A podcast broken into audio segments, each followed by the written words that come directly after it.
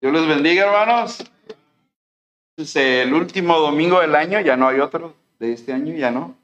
Qué bueno que lo apartaron para venir a las cosas de Dios, como bien dijo la hermana Gladys, que era, era importante estar en las cosas de Dios, porque toda bendición para un cristiano depende cuán fiel sea Dios, hermano. Ya está comprobado, está comprobadísimo. Más fieles a Dios es como Dios bendice a sus hijos. Ya aprendamos eso ya. Un cristiano que es inconstante en muchas cosas, en la iglesia, batalla más en la vida, batalla en el trabajo, batalla en la familia, porque no, no le está dando a Dios a su tiempo, su adoración que Él pide de nosotros. Es que bueno que pudimos estar hoy en este domingo frío, ¿verdad? Este, que gracias a Dios porque ya lo dijeron ustedes, que Dios está mandando frío. ¿no? Hay que dar gracias al Señor en todo y por todo. Y bueno, este, pues se siente rico, hermanos, traer, sacar la buena chamarrita, el buen suétercito, ¿no? Estoy ya predique porque me estoy enfriando. okay. Bueno, este, me pareció adecuado traer un tema sobre, no sobre la Navidad, sino sobre el nacimiento de Cristo, que no es lo mismo, hermano. Se tiene discernimiento, no es lo mismo. Y ahorita lo vamos a ver. Vamos a leer palabra de Dios en Lucas capítulo 2, versículos del 1 al 7. Vamos a ver lo que yo le he llamado la verdadera Navidad, o sea, el verdadero nacimiento.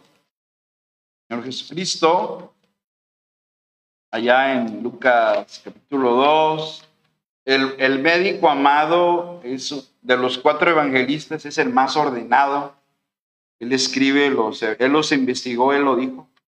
Le dijo a Teófilo, yo he investigado bien, dice, cómo fueron los hechos de, de la vida de Cristo es más, más biográfico, más uh, exacto, incluso este médico amado, amado Lucas, que Pablo le llamó el médico amado, y en Lucas 2, del 1 al 7 vamos a leer, aunque vamos a tomar uh, de acuerdo a varios, varios porciones del pasaje, casi de, a la mayoría del capítulo 2. Nos ponemos en pie para desentumbirnos tantito, hermanos, así de decirle al frío, hazte un lado, déjame concentrarme en esta mañana, en este frío bonito, ¿verdad? Dicen que las personas que viven más años son las que sonríen más. Estudios científicos, hermano. No opiniones, estudios, ya se ha estudiado. Personas que, en las fotos salen sonriendo, que siempre tienen esa actitud, viven más años. Interesante eso, ¿eh? Y que vamos a sonreír esta mañana, hermanos. y a ser felices, hermanos, que a eso vinimos, a ser felices en Cristo, hermanos. A ver, vamos a leer a Lucas 2, yo voy a iniciar con el 1, ustedes el 2, y en el 7 todos juntos la palabra del Señor dice, aconteció en aquellos días que se promulgó un edicto de parte de Augusto César que todo el mundo fuese empadronado. Este primer censo se hizo siendo Sirenio gobernador de Siria. E iban todos para ser empadronados, cada uno a su ciudad. Y José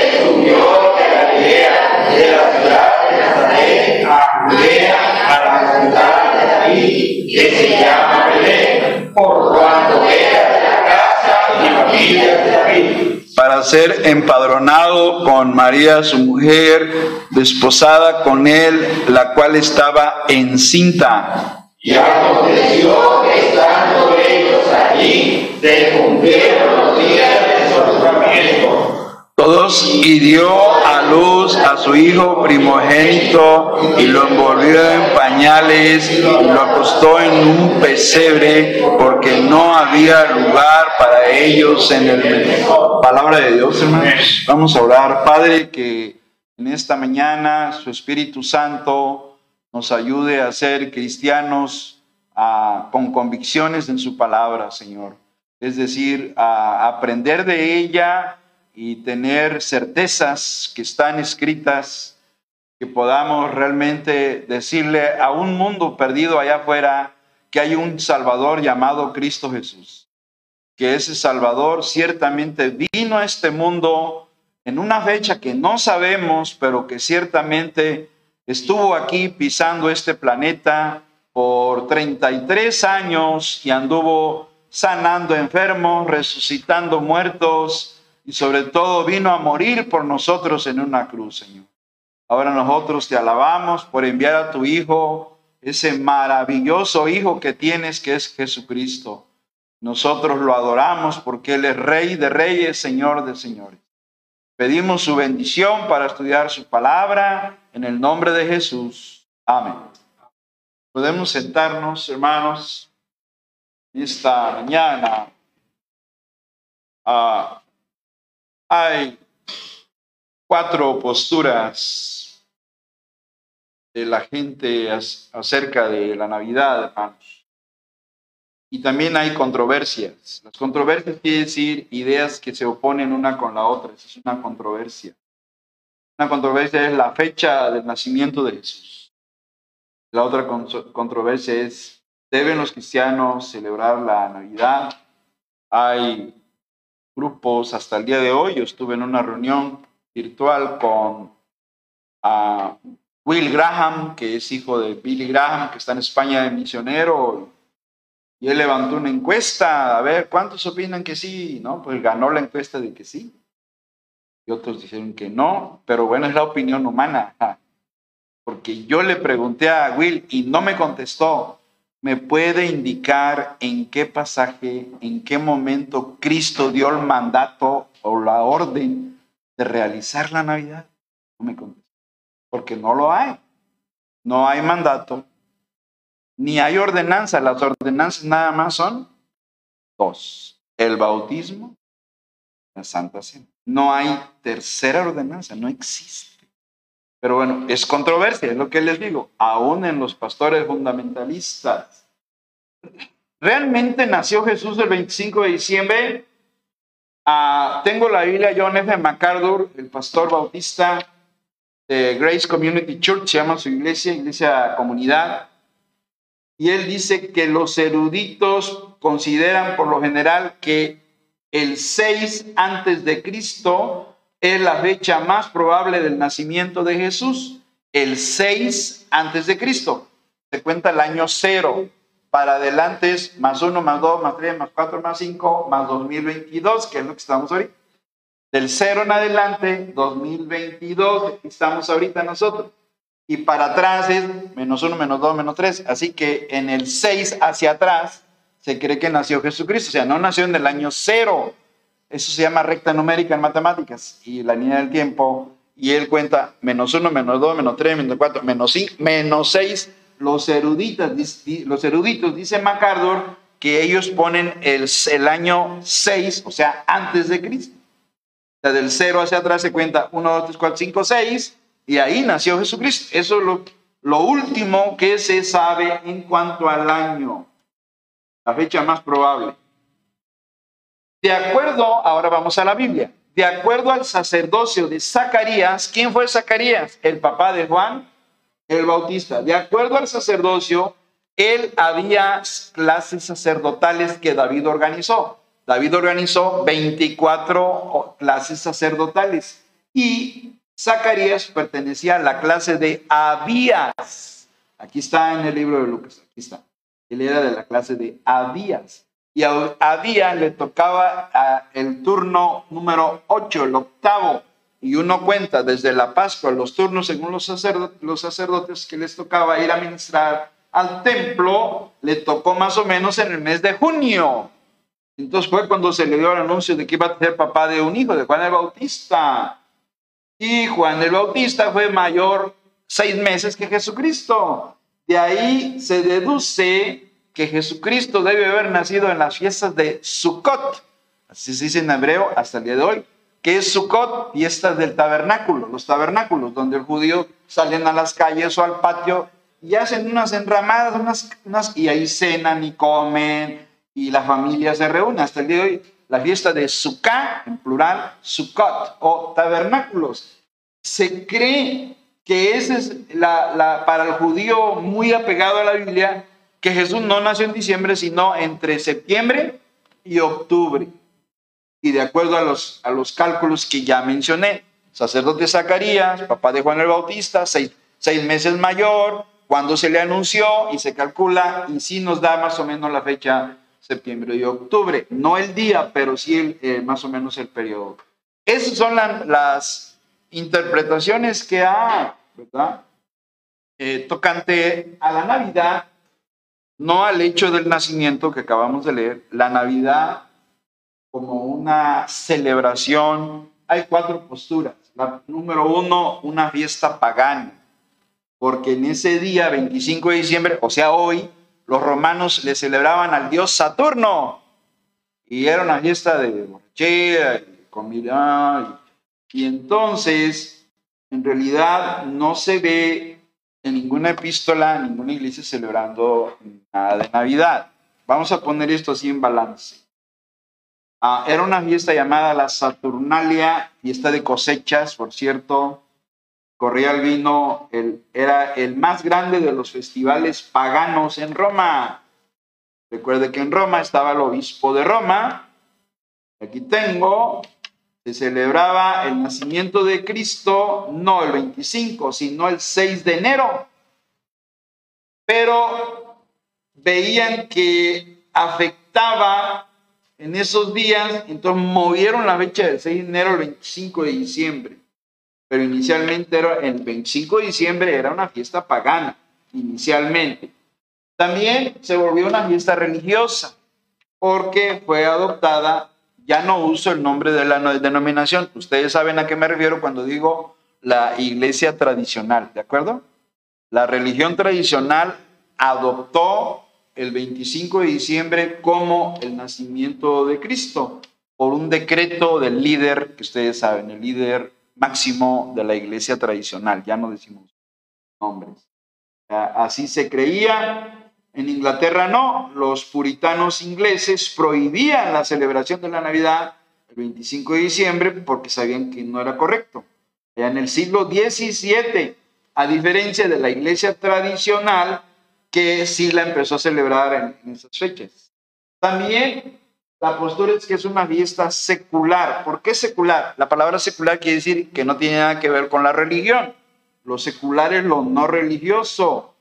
Que tuvo durante la era victoriana en Inglaterra, cuando un escritor llamado Charles Dickens escribió eh, el cuento de Navidad, y muchos están de acuerdo, es que cuando se empezó a celebrar como un festival de generosidad centrado en la familia y no como una tradición basada en el cristianismo. O sea, tiene un origen, ahora sí, vamos a llamar el literario, por un cuento que gustó a la gente de Charles Dickens, un cuento de Navidad. Y pues, ¿por qué no nos reunimos la familia y celebramos? Ah, sí, y gustó. Entonces, esa es la, la tercera postura. Y la cuarta, que es la más moderna, ¿verdad? la, de, una fiesta de consumo, una fiesta de derroche, una fiesta de pues, celebración social, no, nada que ver con Sí hay cuatro posturas. Abajo yo puse la que creo yo que deberíamos tener, que nuestra postura, el nacimiento de Cristo es un hecho bíblico histórico. Bíblico histórico que debemos recordar con mucha gratitud a Dios por traer a este mundo a nuestro Señor y Salvador Jesús. Creo que esa es, debería ser o pudiera ser la postura. Bien, en, Lucas 2 tenemos a diversos a datos que nos aporta el médico amado porque él investigó muy bien, fue el que investigó mejor de, de los cuatro. ¿Por qué? Porque él nos dice quién gobernaba en Roma, quién gobernaba en Siria y qué estaba pasando en el contexto histórico. Interesante. Y si leemos Lucas 2, del 1 al 3, ¿lo tienen hermanos? Aconteció en aquellos días que se promulgó un edicto de parte de Augusto César, me voy a detener ahí. Augusto César era el título del emperador, pero en realidad se llamaba Cayo Octavio, así se llamaba, era sobrino nieto, hijo adoptivo y heredero principal del emperador Julio César. Le heredó el trono. En 29 antes de Cristo, el Senado romano lo declaró como el primer emperador de Roma. Dos años más tarde lo honraron con el título Augusto, que significa el exaltado, dando a entender que era Dios o tenía cualidades de Dios. Por eso es Augusto César, el exaltado. Esa es la idea aquí. Reinó hasta la edad de 76 años este emperador hasta el 14 después de Cristo, y bajo su dominio el imperio romano dominó todo el área del Mediterráneo y fue una época de gran prosperidad y algo que se le llamó la Pax Romana, porque ya nadie se levantaba en armas contra Roma. Roma los tenía subyugados a los egipcios, a los propios judíos. ¿verdad? Con los macabeos, se han leído los libros de macabeos, que una época entre el Antiguo y el Nuevo Testamento, los macabeos fueron rebeldes judíos que se sublevaron contra los romanos, contra Antíoco Epífanes, el invasor también, el prototipo del anticristo, por cierto. Así que el ambiente, el ambiente era político.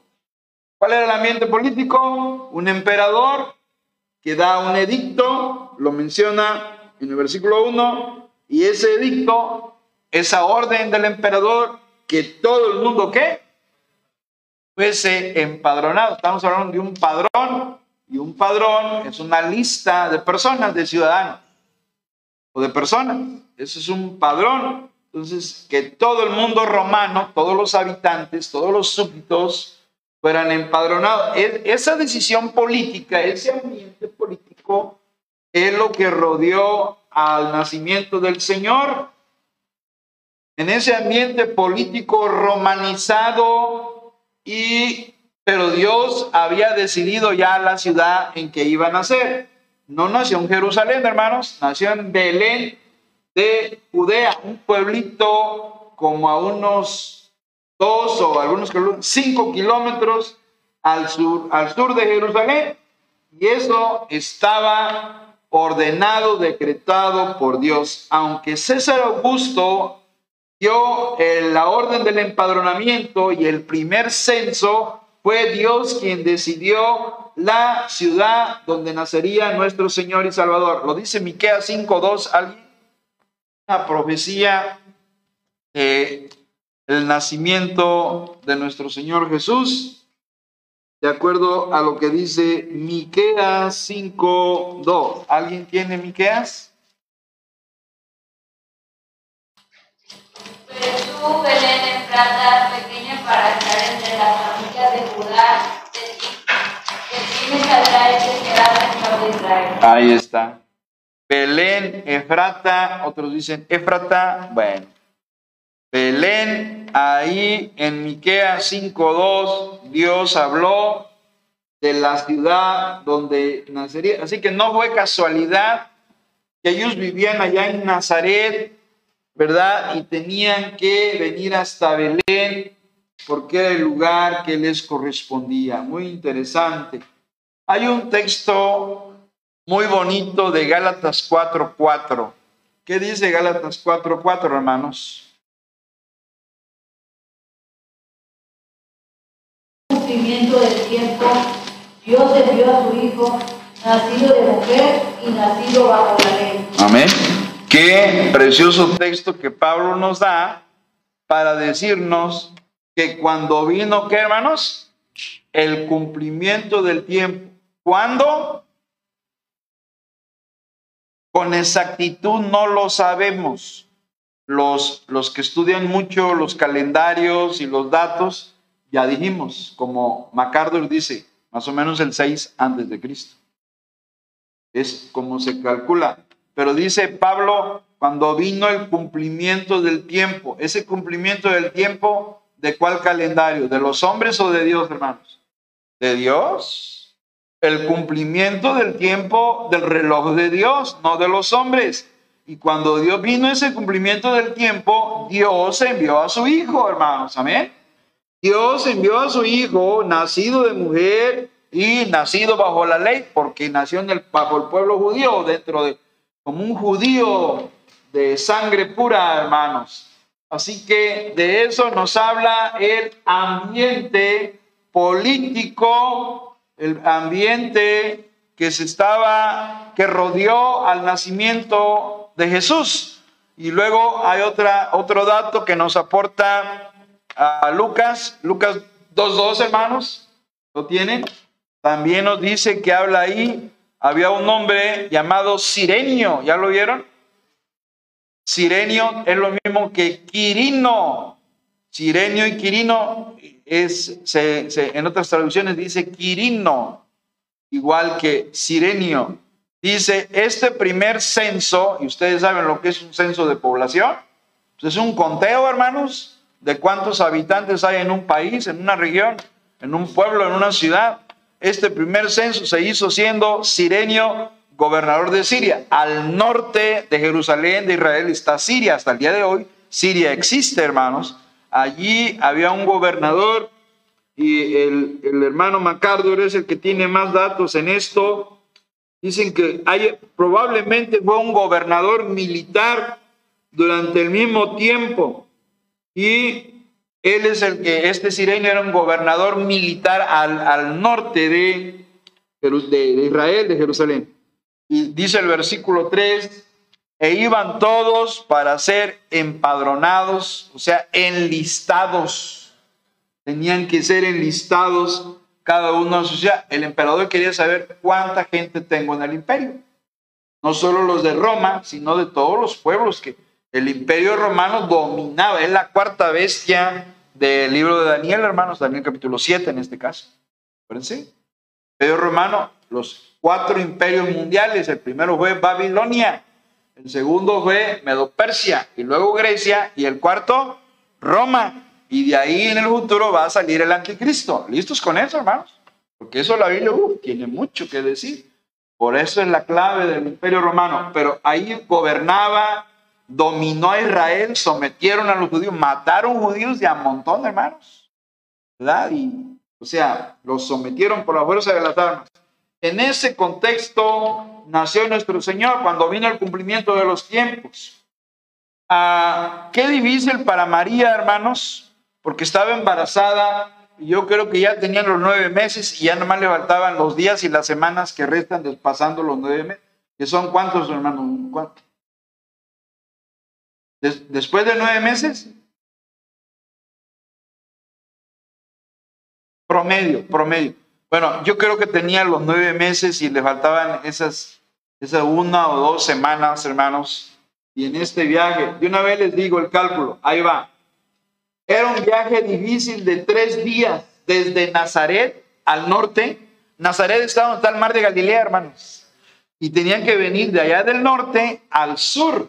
A ver, piense, Tampico, Tamaulipas al puerto de Veracruz. Tenían que hacer un viaje de tres días que tomó más tiempo de lo común debido al embarazo de María. La distancia son 112 kilómetros por territorio montañoso y debió haber sido muy cansado para María que estaba a punto de dar a luz. Así que fue algo ah, complejo para ella en este ah, viaje que hicieron. De hecho, se recomienda ya que en estos días la mujer no salga de viaje. Lo sabemos, sin embargo, que el emperador, ustedes saben que el emperador dio la orden y los soldados andaban en las calles como vemos en las películas, la pasión de Cristo, andaban haciendo rondines y estaban dando la orden de que fueran a, ser empadronados, a ser enlistados. Estamos viendo el ambiente, hermanos, y se cree, ahora vamos a ver el mesón, porque nos menciona, ¿verdad? En el versículo versículo 7, bueno, ya es el nacimiento. Mejor sigamos leyendo el 4. Y José subió de Galilea, de la ciudad de Nazaret, ahí está donde vivían, ahí era su lugar de residencia, a Judea. Judea está en el sur, a la ciudad de David, que se llama Belén, por cuanto era de la casa y familia de David. ¿Qué quiere decir? Que era de esa genealogía, de la genealogía de la familia de David. Y ahí está el versículo 5. Para ser enlistado o empadronado con María su mujer, desposada con él. Esto, esto es palabra clave, hermanos. Ya estaban comprometidos en matrimonio un año antes. El judío pedía, eh, el, novio pedía a la novia un año antes. Se llamaban los desposorios, así llamaban. Así que había un año en que los papás aprobaban la boda y había un año de preparación para concretar esas bodas. Bien, ya entonces dice el versículo 6, ahí está el nacimiento de Cristo, que debemos decir más correctamente, de Jesús, porque Jesús es el nombre de su humanidad, Cristo es el nombre de Dios, hermanos. Y aconteció que estando ellos ahí, ¿qué pasaba, hermanos? Se cumplieron, o sea, María ya pasaba de nueve meses, casi seguro. Así es. Se cumplieron los días de su alumbramiento. Y versículo 7, y dio a luz a su hijo primogénito. Noten eso, a su hijo qué? Primogénito, porque fue él primero y luego vinieron otros hermanos o medios hermanos de Jesús, ya de fruto del amor de José y María. Dolores. Sí, Jesucristo, que es el hombre y el Dios, y el Dios son. Es lo mismo, vertido es lo mismo, es su humanidad y su deidad lo que estamos hablando, es lo que hemos aprendido. Así que el nacimiento de Jesús, no podemos decir el nacimiento de Cristo, porque Cristo es eterno, hermano. Hay que ver, hay que aprender esa, esa pequeña, quizás sea una gran diferencia. Pero bueno, el mesón, no había mesón, no había lugar para ellos en el mesón. El mesón era un paradero de caravanas.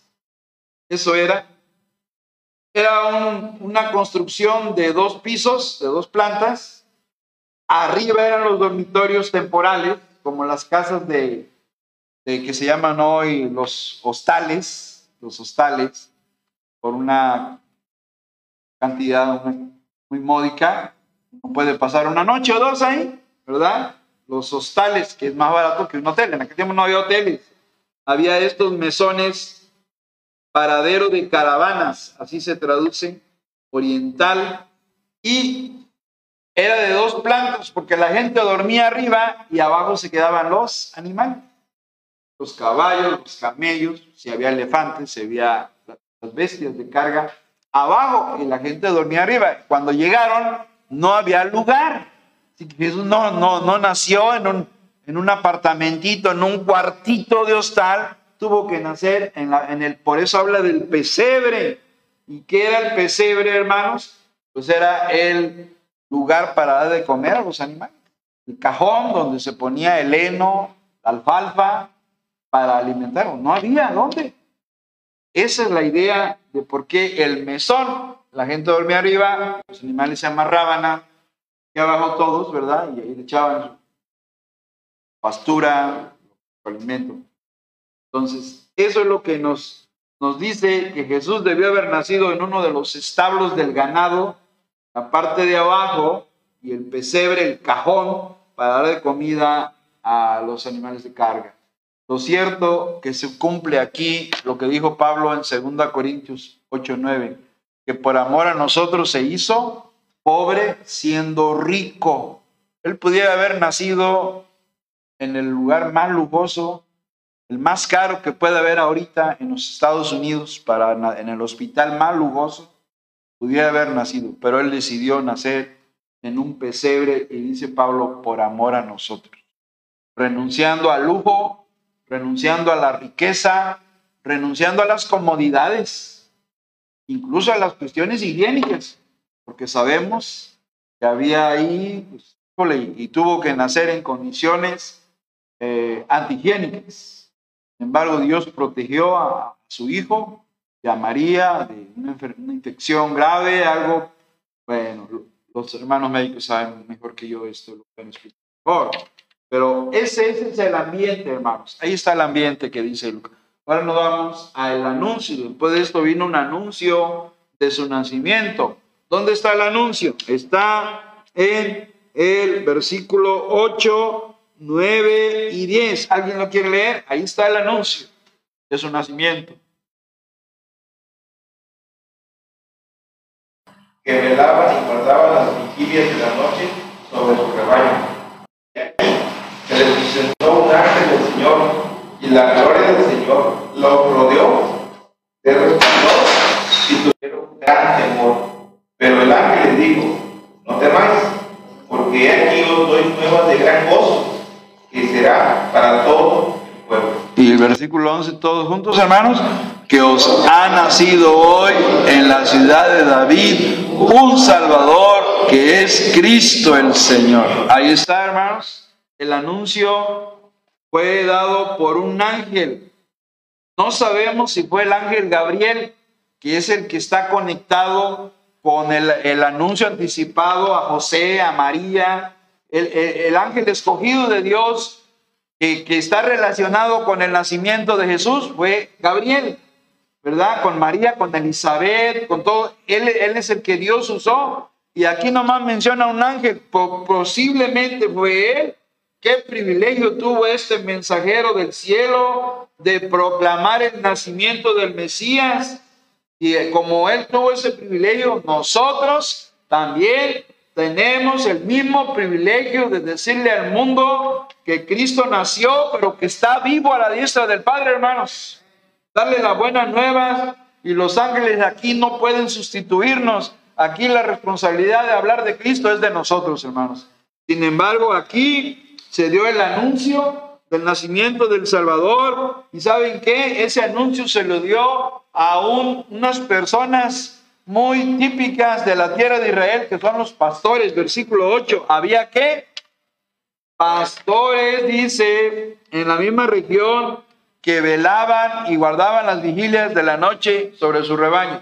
Aquí donde alguna interpretación es la siguiente, que Jesús no, no pudo haber nacido en diciembre porque los pastores de allá ya no salen a pastorear en tiempos de frío, guardan el ganado hasta octubre, lo guardan, ya no lo sacan a pastorear y de ahí hasta marzo, cuando viene otra vez la primavera, es cuando, por eso dice, no podía haber sido diciembre, es ahorita en, en Jerusalén eh, también cae nieve, nieva, entonces son tiempos de invierno, no es lógico que haya sido diciembre. Esa es una de las interpretaciones que dan, es una postura, ¿no?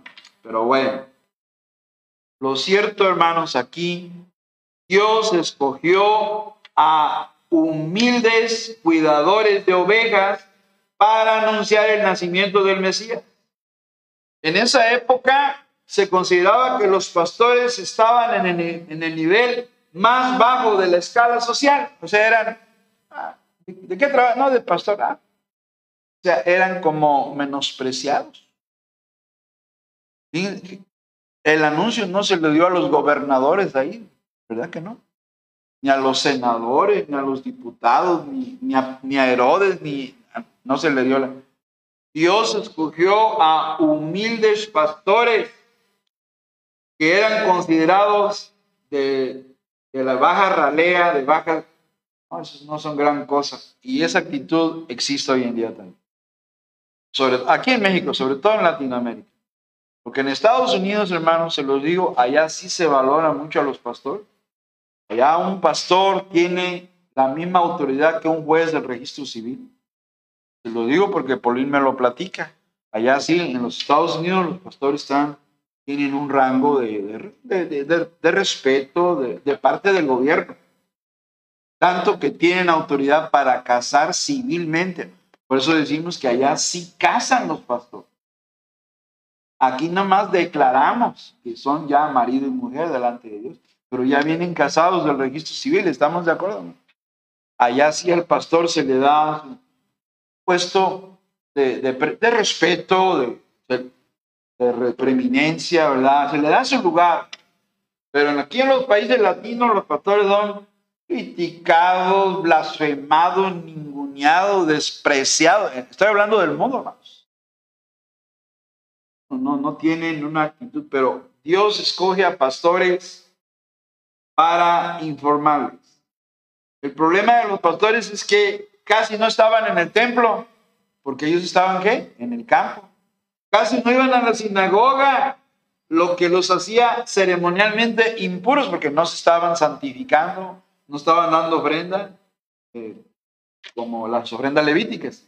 Sin embargo, Dios los escogió como las personas para el primer anuncio. Este fue el primer anuncio del nacimiento del Salvador, como se puede ver ahí en la palabra del Señor.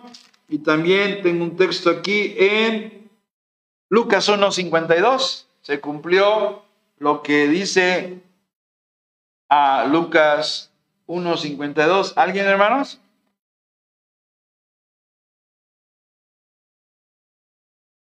Exaltó a los humildes pastores. Dios escoge a estos hombres del campo, cuidadores del rebaño, para anunciarles el nacimiento del Mesías. Importante. Los ángeles proclamaron la gloria del Señor, como se ve en el lenguaje del versículo 10, hermanos. Hermoso lenguaje ahí del ángel. No temáis, porque aquí os doy nuevas. O sea, eso quiere decir noticias de gran gozo. Vea, el nacimiento de, de Jesús trajo nuevas de gran gozo que será para todo el pueblo. ¿Y cuáles eran esas nuevas, esas noticias? Que os ha nacido hoy en la ciudad de David, en Belén, un Salvador que es Mesaya, como dicen hoy los judíos, el Mesías, Cristo el Señor. Cristo es lo mismo que Mesías, hermano. Ya aprenda eso. Cristo y Mesías es, el ungido de Dios, esa es la idea de la palabra, el ungido del Señor, ¿verdad? Que era la cualidad que se requería para el ministerio, ser ungido de Dios. Así, Cristo el Señor, dice a Lucas, que eso dijo el ángel, dando el anuncio, proclamando su gloria. Así que los primeros embajadores, los primeros evangelistas, fueron humildes pastores que acudieron a Belén y dieron a todo el mundo esta buena noticia. Ya los sabios que los dio una estrella, según Mateo capítulo 2, también Dios les mostró dónde iban a ser Jesucristo, pero los pastores eran los que Dios escogió para recibir la buena nueva. Ahora sí, los pastores alabaron y glorificaron a Dios. Versículo 20. ¿Alguien?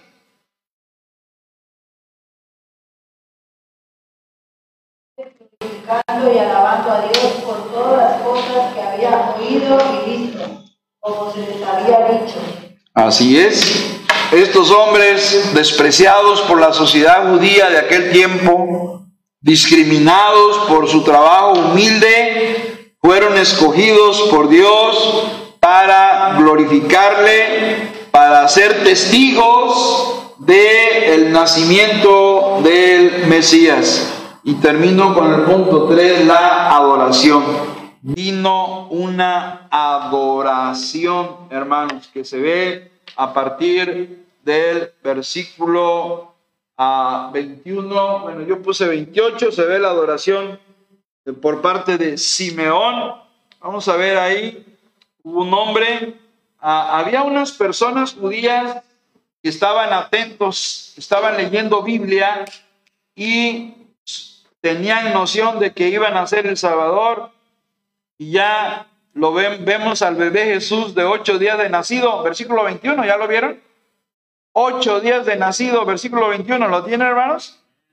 Cumplidos los ocho días, ahí está, a los ocho días de nacido el bebé para circuncidar al niño. Ese es un mandato de Dios que todo primogénito de familia judía tenía que ser circuncidado a los ocho días, orden que Dios le dio a Abraham para su hijo Isaac y para su hijo ah, Jacob en este caso. ¿no? Ok, dice aquí, y le pusieron por nombre Jesús la palabra Jesús es castellana, hermanos, es, es española, pero el hebreo nos dice que significa Jehová es salvación. Eso significa Jesús, que Jehová es salvación. Había leyes del Antiguo Testamento que María y José tenían que obedecer. La purificación de la mamá después de los 40 días, según Levítico 12, y la redención del primogénito. Se tenía que pagar una ofrenda al sumo sacerdote por el bebé que nacía. Debido a que María y José eran demasiado pobres para comprar una oveja, compraron dos palominos o dos tortolitos, como dice ahí el versículo 24, hermanos. Bueno, seguimos leyendo el 22. Y cuando se cumplieron los días de la purificación, son 40 días, hermanos, conforme a la ley de Moisés, de Moisés, le trajeron a Jerusalén para presentarle al Señor. Ahí está. ¿Cómo el Señor lo trajeron para presentarlo al Señor? El Hijo presentarlo al Padre Celestial, ¿vieron? Todo varón que abriere la matriz será llamado ¿qué? Santo al Señor, el primogénito. Y para ofrecer, conforme a lo que se dice en la ley del Señor, ¿y qué dice la ley del Señor? Un par de tórtolas o dos palominos, lo que hablaba de la, el nivel económico de, de José y María, que era, pues era carpintero, hermanos, era, ah, no eran de, de mucha opulencia, ¿verdad? Así que se les permitió dar esa ofrenda. Lo cierto, hermanos, que había un remanente, y ustedes saben que un remanente es un grupo de personas que permanecen fieles. Eso es un, un remanente y había un remanente de judíos que esperaban el nacimiento del Mesías, ¿verdad? Así como nosotros somos un remanente que espera la venida de Cristo, hay un, había un remanente histórico de judíos que esperaban, que creían que iban a ser el Mesías. Y aquí se habla de dos, de Simeón y Ana, la profetisa, ¿verdad? Ese hombre se menciona en el versículo 25. Y aquí había en Jerusalén, ¿qué hermanos? un hombre llamado Simeón, y ese hombre justo y piadoso esperaba la consolación de Israel. No era profeta, era un hombre, un judío, que tenía un apego a las cosas espirituales porque dice que era justo y piadoso, o sea, un buen cristiano, un buen hijo de Dios. Y dice, y el Espíritu Santo estaba sobre él, o sea, era un hombre espiritual. Mire versículo 26, y le había sido revelado por el Espíritu Santo que no vería la muerte antes que viese a quién, hermanos? Al Mesías, al ungido del Señor. Y mire, versículo 27, y movido por el Espíritu Santo, vino al templo, al templo de Jerusalén. Y cuando los padres del niño lo trajeron al templo para hacer por él, conforme al rito de la ley, de lo que ya se habló de las ofrendas, y vean el versículo 28, ahí se ve la adoración él lo tomó en sus brazos, tuvo el privilegio de cargar a Jesús, al bebé, que no sé cuántos ustedes lo hacen cuando nace un bebé. A ver, préstamelo, quiero cargarlo. ya bueno, a ver, con cuidado, cuidado. Se le vaya a la mollera luego los ambolotean mucho, ¿verdad? Y los abuelitos dicen que, que, no es, que no es así, que debe ser así, ¿verdad? Porque si es así, les afecta. Y bueno, ustedes saben eso más que yo, entonces a este hombre, versículo 28, a él le tomó en sus brazos y bendijo a Dios, diciendo, ahora, Señor, despides a tu siervo en paz, conforme a tu palabra. Versículo 30, porque han visto mis ojos que tu salvación, la cual has preparado en presencia de todos los pueblos. Dice el 32, luz para revelación. ¿A quién, hermano? A nosotros Dios nos incluyó en su plan. Usted no se quedó afuera. Luz para revelación a los gentiles, nosotros que no éramos del pueblo de Israel, pero y luego dice, y gloria de tu pueblo, Israel. Y vean lo que pasó con José y con María, versículo 33. Y José y su madre estaban qué? Maravillados de todo lo que se decía de él. Así que el Espíritu Santo les enseñó a estos judíos, ¿verdad? de que ya el niño ya había nacido y de aquí se derivan varios himnos de alabanza. Este, de hecho, esta letra se convirtió en un himno en la doxología de Simeón, su alabanza que hizo, ya Simeón estaba listo para morir porque tuvo el privilegio de ver a Jesús, el bebé. Simón bendijo a Dios y bendijo a María y a José, porque Jesús es la fuente de toda bendición, hermanos. Cuando decimos Jesús te bendiga, es, es, es correcto. No solo Dios te bendiga, sino Jesús te bendiga, porque Él es la fuente de toda bendición para nosotros, hermanos. ¿Verdad? María ah, tu- tuvo que haber sentido un poco de tristeza por lo que dijo a Simeón en el versículo 34. Lo tienen, hermanos, y el 35. Bueno, dice el 34, y los bendijo Simeón y dijo a su madre María, he aquí, este está puesto para caída y para levantamiento de muchos en Israel y para señal que será contradicha todos los fariseos que se opusieron a Jesús y una espada que traspasará tu misma alma para que sean revelados los pensamientos de muchos corazones. Y ese traspasar del alma, pues era la muerte en la cruz, hermanos. Jesús sería herido de muerte, ¿verdad? Crucificado, sin duda, hermanos. Así que María comprobó estas verdades cuando lo vio crucificado, porque María estuvo ahí de testigo en la crucifixión, según Juan 19. Así que Ana y Simeón, más adelante se menciona a Ana, otra judía, ella sí era profetisa, hija de Fanuel, eran hombres ancianos ya, ambos, ¿verdad? Y estos judíos piadosos tuvieron el privilegio de ver a Jesús cuando era un bebé.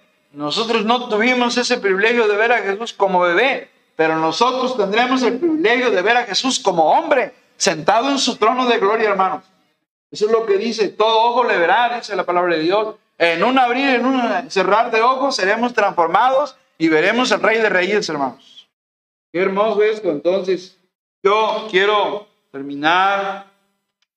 Para mí, la principal razón Jesús vino a este mundo, lo dice Lucas 19:10. ¿A qué vino Jesús a este mundo? Lucas 19:10. ¿Alguien, hermanos? Estamos terminando. Lucas 19:10. Hermoso versículo. Una de las razones, hay varias, hay varias. Vino para destruir al que tenía el imperio de la muerte. También para eso vino, lo dice Hebreos. Hay, hay varias razones por las cuales vino este mundo. Pero les voy a dar la- para mí una de las principales. Dice Lucas 19:10, todos juntos. Porque el Hijo del Hombre vino a buscar y a salvar. Y tú y yo estábamos perdidos, hermanos, allá en el mundo. Estuvimos perdidos en la idolatría, perdidos en delitos y pecados. Y nuestro amado Señor, como un buen pastor, nos buscó como ovejas descarriadas y nos encontró, nos redimió, nos perdonó y ahora somos hijos de Dios, hermanos. Por su gracia, por su amor, por su misericordia, porque Él esto vino, vino a buscarnos, porque andaba, yo andaba bien perdido, hermanos, bien perdido y lejos de Dios, hasta que Jesús me encontró un domingo en la mañana en la iglesia bautista del buen pastor de Álamo, Veracruz, cuando pues Pastor Paulín estaba predicando, yo estaba sentado oyendo la palabra del Señor. Dijo, ¿alguien quiere recibir a Cristo? Dije, yo quiero recibir a Jesús.